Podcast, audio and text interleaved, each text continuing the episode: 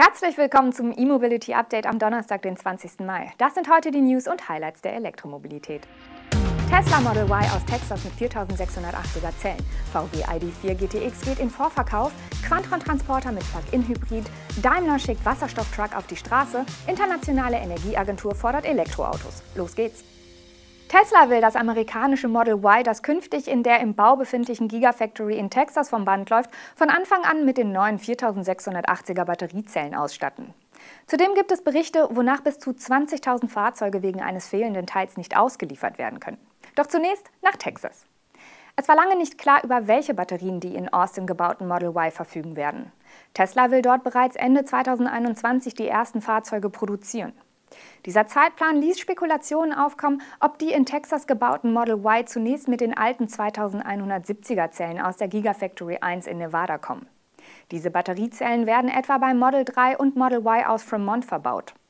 Auf eine konkrete Frage dazu antwortete Elon Musk bei Twitter nun schlicht 4680. Woher diese Zellen bis Ende 2021 kommen sollen und mit welchen Stückzahlen Tesla in Texas plant, gab Musk in seiner einsilbigen Antwort leider nicht an. Es könnte allerdings sein, dass die Fabrik in Texas damit schneller den Betrieb aufnimmt als das Werk in Grünheide, obwohl der Bau später begonnen hat. Das in Sachen Tesla üblicherweise gut informierte US-Portal Electric berichtet unterdessen, dass der Elektroautohersteller derzeit mit Auslieferungsproblemen zu kämpfen hat. 10.000 bis 20.000 Fahrzeuge, die im Werk Fremont produziert wurden, könnten noch nicht ausgeliefert werden, weil ein nicht benanntes Teil fehlt. Die nötigen Nacharbeiten sollen zwar geringfügig sein, werden in den Lieferzentren aber Servicekapazitäten binden. Der im April vorgestellte Volkswagen ID4 GTX geht jetzt in den ersten Ländern Europas in den Vorverkauf. In Deutschland beträgt sein Grundpreis 50.415 Euro. Davon kann die Kundschaft noch die 7.500 Euro hohe Förderung bzw. brutto sogar 7.975 Euro abziehen. Ab wann die ersten GTX-Modelle ausgeliefert werden sollen, gibt Volkswagen zum Bestellstart leider noch nicht an. Es bleibt also wohl bei der bekannten Aussage, dass die ersten Kunden den ID4 GTX im Sommer erhalten sollen. Das erste Allradmodell der ID-Familie basiert auf dem ID4 und soll gleichermaßen sportlich wie auch komfortabel daherkommen. Änderungen zu den regulären ID4-Modellen betreffen das Fahrwerk und die Optik. Das Elektroauto wird auf eine Systemleistung von 220 kW kommen, bis zu 180 km/h schnell fahren können und in 6,2 Sekunden auf 100 km/h beschleunigen. An Bord des ID4 GTX ist die große 77 Kilowattstunden Batterie, mit der eine WLTP-Reichweite von 480 Kilometern möglich sein soll. Quantron bietet den elektrischen Transporter Q-Lite in der Kastenwagen-Variante ab sofort auch als Plug-in-Hybrid an. Je nach Karosserieversion gibt es dabei zwei Leistungsstufen des PHEV-Antriebs.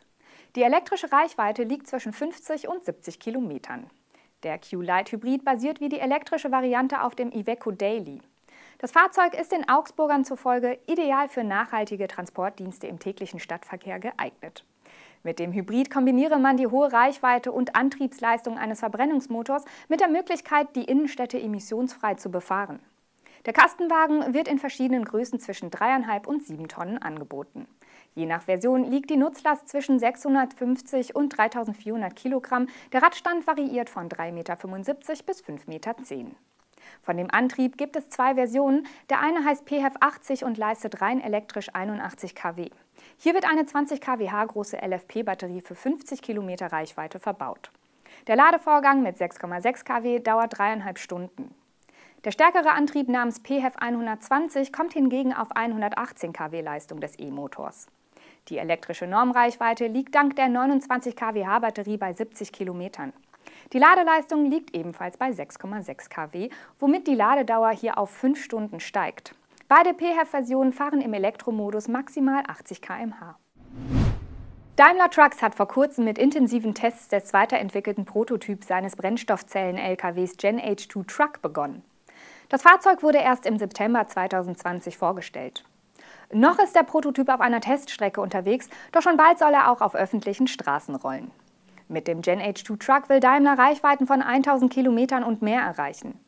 Möglich soll das nicht nur die Brennstoffzelle machen, sondern auch der Einsatz von flüssigem Wasserstoff. Dieser muss dazu allerdings auf minus 253 Grad Celsius gekühlt sein. Damit sind höhere Energiedichten als bei der Hochdruckspeicherung von gasförmigem Wasserstoff erreichbar. Im Fokus der Versuchsreihen stehen unter anderem der Dauereinsatz, unterschiedliche Wetter- und Straßenbedingungen sowie diverse Fahrmanöver, wie Daimler nun mitteilt. Bei den Haltbarkeitstests werden dieselben Anforderungen an Fahrzeug und Komponenten gestellt wie bei einem vergleichbaren Diesel-Lkw. Ausgelegt werden die Fahrzeuge also für 1,2 Millionen Kilometer, 10 Betriebsjahre und 25.000 Betriebsstunden. Der Entwicklungsplan von Daimler Trucks sieht Tests auf öffentlichen Straßen noch für dieses Jahr vor. Der Beginn der Kundenerprobungen ist für 2023 geplant. Und ab 2027 sollen die ersten Serienfahrzeuge des Gen H2 Truck dann auch an Kunden übergeben werden. Nun hat auch die eigentlich fossilfreundliche Internationale Energieagentur das Ende des Erdölzeitalters ausgerufen und damit auch des Verbrennungsmotors. In einem Stufenplan rechnen die IEA-Experten vor, wie das Ziel der Netto-CO2-Neutralität bis zum Jahr 2050 erreicht werden kann. Die bisherigen Klimaschutzzusagen der Regierungen bleiben schließlich weit hinter den hierfür notwendigen Anforderungen zurück. Im Verkehrssektor dürfen dem Plan zufolge schon ab 2035 keine Neuwagen mit Verbrennungsmotoren mehr verkauft werden, und zwar weltweit. Zudem müssten mindestens 50 Prozent der verkauften Schwerlast-Lkw elektrisch betrieben werden. Bereits 2030 müsse der Anteil von E-Autos an der Menge weltweit verkaufter Autos 60 Prozent erreichen. Die Jahreszahlen 2030 und 2035 sind dabei nicht zufällig gewählt.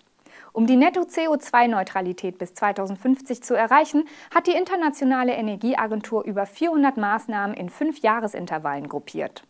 Zumindest für den Pkw-Bereich decken sich die Ziele grob mit den Plänen der Automobilhersteller. Eine Umsetzung scheint in diesem Punkt also machbar. Das war unser E-Mobility-Update am heutigen Donnerstag. Schön, dass Sie dabei waren. Wir sind morgen wieder mit den aktuellen Nachrichten aus der Welt der Elektromobilität für Sie da.